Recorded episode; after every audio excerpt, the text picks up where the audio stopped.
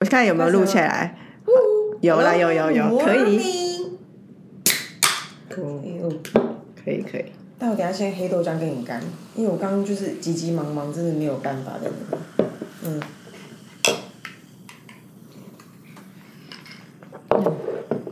好浓哦。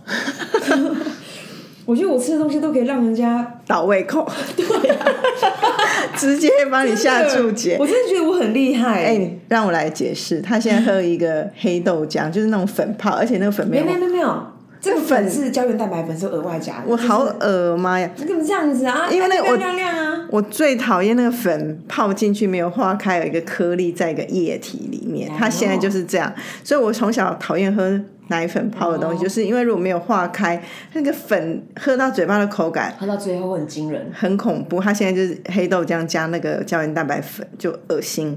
好，第二个是就是吃完一个健康丝瓜可以吧？丝瓜清蒸之后就没什么味道。本来丝瓜如果跟蛤蜊在一起完美绝配，所以觉得哇美食耶。可是它就是一个丝瓜。好，然后丝瓜吃完，它就在丝瓜的。碗里面倒上一盒中华豆腐，所以他现在就干吃中华豆腐。呃，而且我刚刚我们那个秘书都还说啊，很棒啊，看，因为秘书讲话不是很像小鸟吗？他说哇，你还记得豆腐好健康，还配什么？我说干吃啊，干吃啊。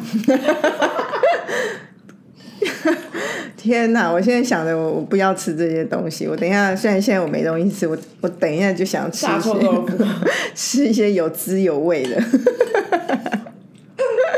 怎么可怜呐？不会啦，我觉得，因为我一早就看到那个很有点辛苦的信，所以我其实一早上就在回那封信，就写了很多东西，就是写了，就是还是进入到一种还是很想要分享的心情，所以就写了一些东西。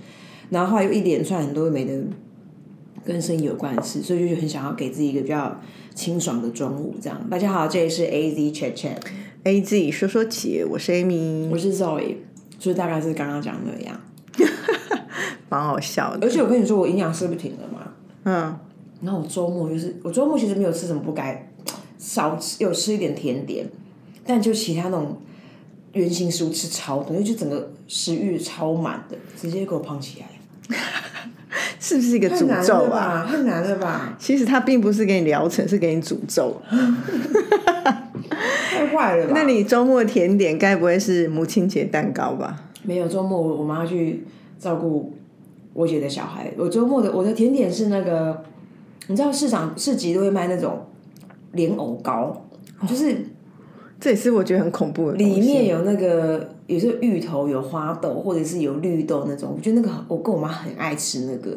然后我就吃了一个，我就吃了一个那个什么谁，那个杏仁糕，我觉得好好吃哦。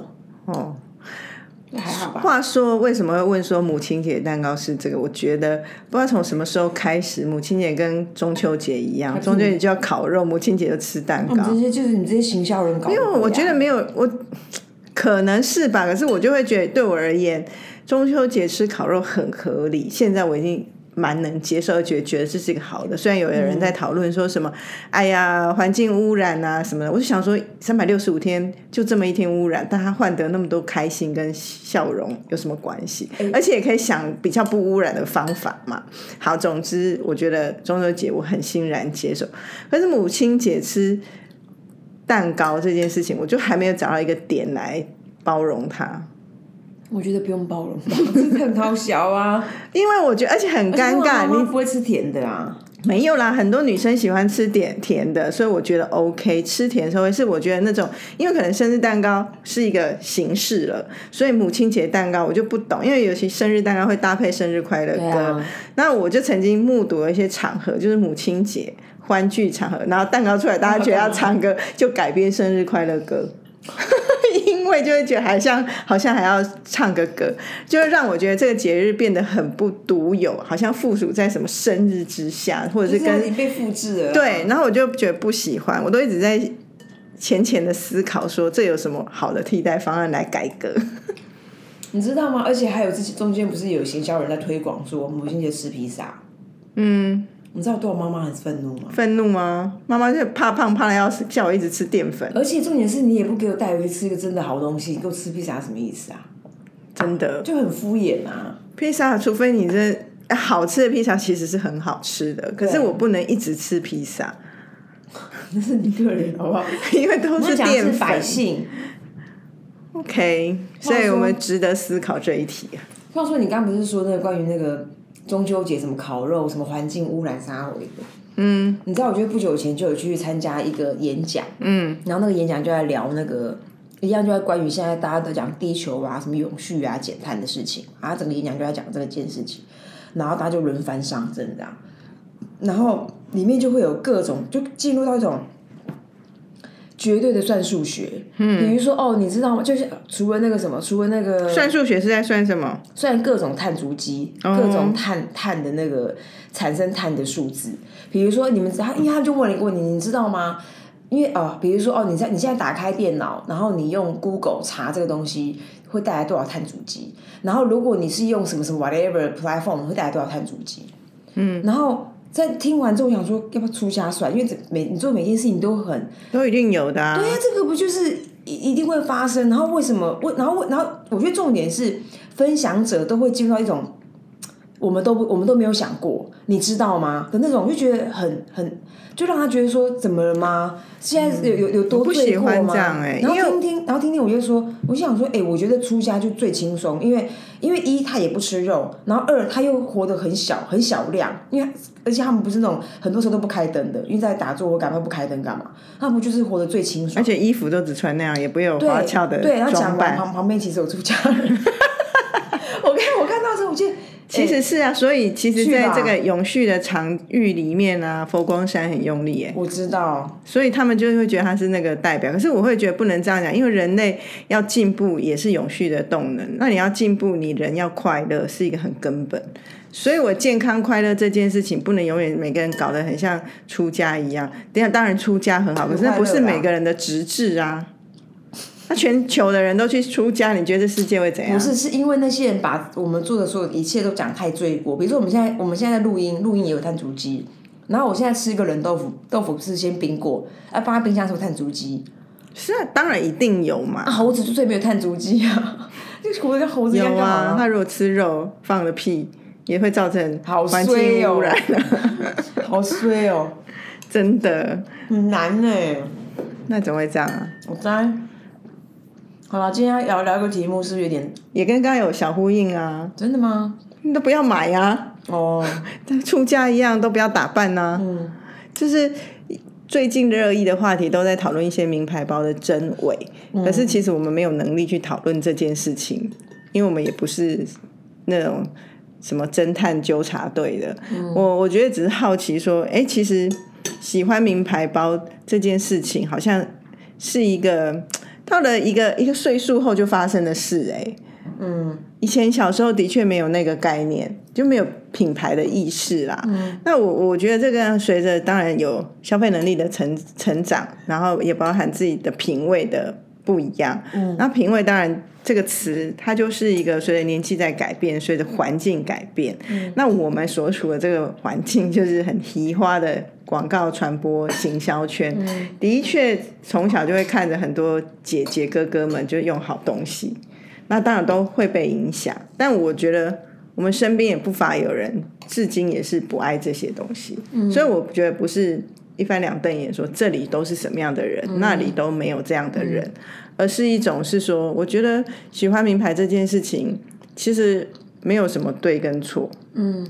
然后只是现在很多人在讨论起来，就会有很多角度嘛，就会觉得说，好像一个明明两三百块可以买到一个包，为什么要花那么多的钱？嗯，那就很多面向。那我们今天不是要讨论那个，我觉得很轻松，回到原点，只是想来分享说，哎，你什么什么什么时候开始喜欢买名牌包，或者你有没有在买名牌包？我没有开始喜欢买名牌包，我好像我好像就是个没有在买名牌的。屁啦，你也有 Chanel，也有什么？我喜欢它的设计，可是它就是名牌包啊。那刚好是，它刚好 Chanel 啊。我觉得我差别是这样，就是，可是同样的东西，如果它不是挂上那个 Chanel，我 OK。那它有别的，一定如果有，也一定可以找到类似的款式，因为房间太多高仿了。没有，那你为什么不去买那个高仿的？要不要买？他那是因为你已经认得这是他的他他的原创，所以我觉得我是尊重原创。我才买他的，因为我我没有品牌迷思啊。然后第二部分就呃品牌或名牌迷，我没有名牌迷思，我就是喜欢它的设计。然后喜欢设计的同时，你能不能负担得起？然后第二部分就像你刚前面讲，因为高仿它它就是你对那件事情有向往，然后你没办法负担。可是我就不是那样的人，所以我就是纯粹只想喜欢它的造型的。就像我有一个那个爱马仕的包，那个爱马仕包，它它它就是对我来说，它就很像书包，很可爱，就是这样而已。只是它刚好是爱马仕，可是我不会去买一个很像爱马仕的包。所以换句话说，如果我因为我我没有在搜寻这些还呃这些名品的资讯，所以我我其其实是很有可能买到。我很喜欢的设计，就它刚好是某个名牌的这件事情是发在是我我印象中在我身上应该是发生过的，因为我根本不知道。嗯嗯，很简单呐。但我觉得这这很微妙啊，因为如果你都没有在喜欢名牌，你就不会去收集那些资资讯。对啊，没错。所以还是还有是有喜欢名牌，你才会看到那样的设计。因为那些如果说是你只是喜欢那样的包款，其实房间都有。不一定是高仿，就是那同样背包型的，或者很多人设计，对，然后都会很相信。我觉得很很简单，就在你面前就被推，不就想看电视？你是个无预警的，它不是我搜寻得来的结果啊。就好像我以前根本对 Chanel 的 Vintage 完全没有概念。可是如果是这样讲，就更的，我觉得是看曹格老婆带我说，哎，好好看哦，然后知道哦，原来是 Chanel 的。因为这个世界现在如果是用演算法在推进的话，它也是因为你有搜寻过、有兴趣，它才会推给你。没有啊，女人我最大，每人都可以看呐。我是女人我最大看到的啊。你嘞？我很小就就有接触到，但是以前也没有觉得说一定要买这些东西，只是会觉得他们的。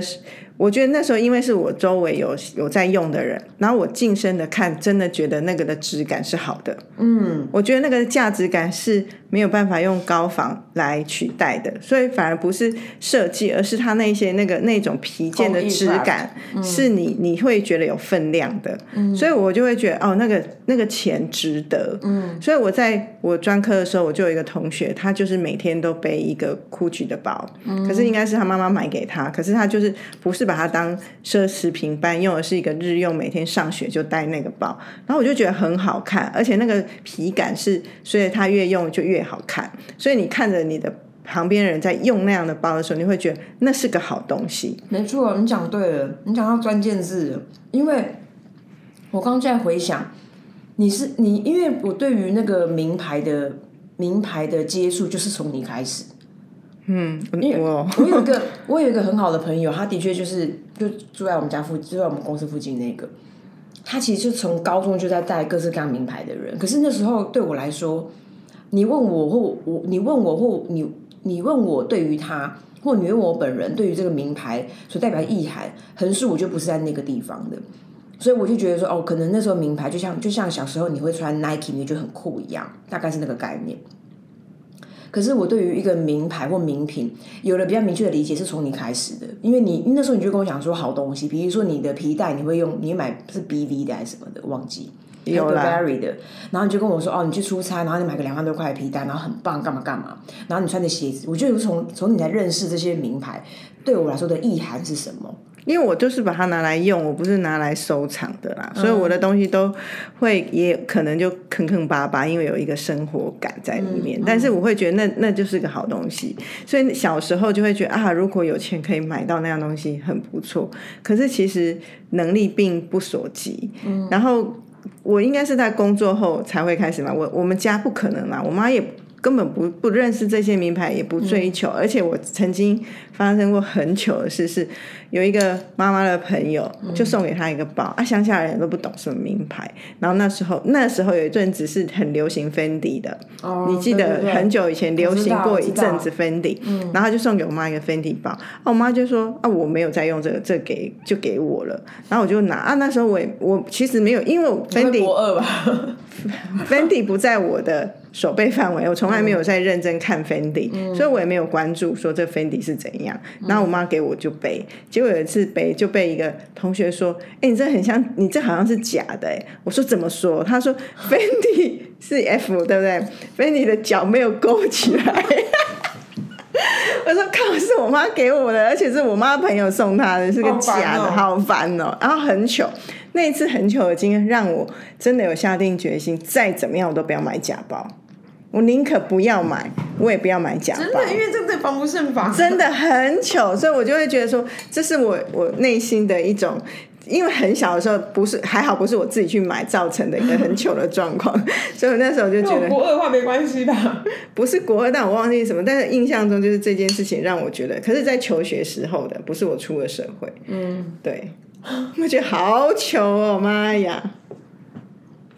我有一个，我有一个，我有一个那个工作用的包，嗯，然后那工作用包是我以前在二十出岁刚进广告公司的时候，那时候的老板他协同旁边附近的，就是跟我好好的同事，然后送我的生日礼物，他其实是个 Prada 的那个手提包，然后很我觉得很好看，它就是旁边都是它是都是毛线织的，然后里面包那个真皮，然后只是那时候我二十出岁，我拿那个。即便那么低调，就是个黑色的方形包，哎，我都觉得好奇怪哦。以前小时候还觉得还自己称不上，是不是？对，就是就是，如果你把它，如果你有点神化它，或者是伟大化它，它好像会在某个位置。我觉得这件事情很酷，就是 Prada Prada 这样。那十字金鹿，我现在也就是工作，就是冬天我都戴它。你应该看过，我觉得很蛮我知道，我知道那一个，那个很可爱。现在看起来很可爱，就不是一个很强势的包啊，是可爱的包。十年呢，很狠呢。嗯，所以你看，所以好东西真的可以放。我觉得真的会传染。然后我我念研究所的时候，我的好朋友就现在那个我们我介绍你认识那个洛城女强人这样子。嗯，她就是那时候在台湾，她就是买包的速度大概每个月一个包哎，然后那时候赚很多钱，然后她都用很多好东西，然后所以她的包就是可以是现在什么哪一个款出新的，你下你就很快就看她拿了。真的哦，真的，他用会不会太忙啊？不会啊，很享受啊。然后可是那时候我也没有能力，我就看着他这样拿很多包，然后很多漂亮的包，然后搭配衣服，就会觉得这个这个东西。水很深，因为我看了他那样买，就会觉得很恐怖。你讲对了，因为其实是花很多钱。然后为我有一个警觉是说，这最终好像是一个身外之物，是因为后来他就去去美国了，所以他在去美国前，他必须把这些他们要全部带去嘛，不可能都带去，所以他就要变卖，所以就会也是一个小型的朋友，就是啊，我有包要卖，可是你这种包都不可能原价，就是突然之间会骤减。那时候的包大概四万、五万、六万、七万，现在包都不止这个钱。假设那时候一个七万的包，最后它可能只卖两三万，就是你就会知道说，哇，这样新兴的包一下立刻就跌。然后我内心就有一种说，其实这种东西真的是你用得到它才是可以用的东西。没错，你讲对了。你知道我今天最近看到一个那个，因为我现在在换物社团里面，然后就有就有人就把它有一个那个 Chanel 的那个。那种链表，但是它是 Tiffany 蓝，其实非常好看。然后那一只原本买了十八万，嗯，他就说他只要换七万的礼券。哇塞！然后就有人舍得哦。然后因为如果今天是二手价，它是有价的。你你你，如果你是个买家，你你要买的钱大概也是要七万以上。然后下面就有一堆人留言给他，因为这个留留言给他，就跟他讲说，他劝反正劝他自己把它卖掉，因然后不要交给那个。那种代购或者代卖代代购或二手店，那被砍价砍的很凶啊！对，他说你你拿过去，你只剩七千呢，好惨哦！哎，十八万的表卖七千是什么概念啊？嗯嗯，很悲伤哎。Anyway，但是我觉得那个世界就是每个人对他的。爱好的切入点不同，像我真的还是算比较实用主义的，所以我拥有的单品并不会多到那么多，而且我有了我就会那一阵子就是狂用它，因为我就是在用它。嗯，可是有些人真的已经变成像是收藏。我也曾经去一个朋友看到他的那个整个柜子，爱马仕至少十几个，Chanel 的衣服就已经十几二十套，更不用说 Chanel 包什么什么。嗯，所以他们。那种真的是买这些东西，就跟我们在买两三千块的东西是一样的，就是人的生活的水准不同，所以他他他他可以满足他的那个需求，又需要更大，不然他已经好像没有那种刺激，或它更精致，每一套衣服要搭配什么啊？我们没有嘛，我们就是非常日常。嗯，我有一个朋友呢，他就是嗯，也是个名品的爱好者，然后。有一次，我们就是也有一个聚餐干嘛，然后然后那天的那个聚餐呢，旁边都是那种企业家，嗯，然后我就问他说，然后我就看着他，他就说，然后反正他就是他他有点类似半主人的身份，在那个场合里面，他穿的非常的朴素，他平常都是 logo 都很大，然后我就跟他说，哎，你今天怎么穿的朴素？他说来这个地方你都不知道你你你都不知道你你在哪个水位，所以他讲的是另外一个，就像你刚前面讲的，就是有些时候他如果进入到另外一个境界，他又有点复杂。对啊，因为如果今天是使用者，或是他的他的生活水平就在那个地方，很多事情是自然的。对我们很轻松。可是有一些人，他其实是会比拼的。我忘记我之前看了一个陆剧，那个路那你看搞不好也看过，那时候蛮红，现在忘记什么名字。它里面就是你要打进这个圈子，你要先有一个得体的包，嗯，然后让那个包作为你的。很像一个入场券，你才能够进入这个圈子里面，跟那些姐妹她们讲话。然后，所以你知道里面就会有很多的形态，是说，比如说哦，看到谁来，然后带那个哪个包来，你的那个包就要藏在后面，因为你的包不足不足以拿出来放在不够撑头的，对，不够撑头，反正就是高来高去。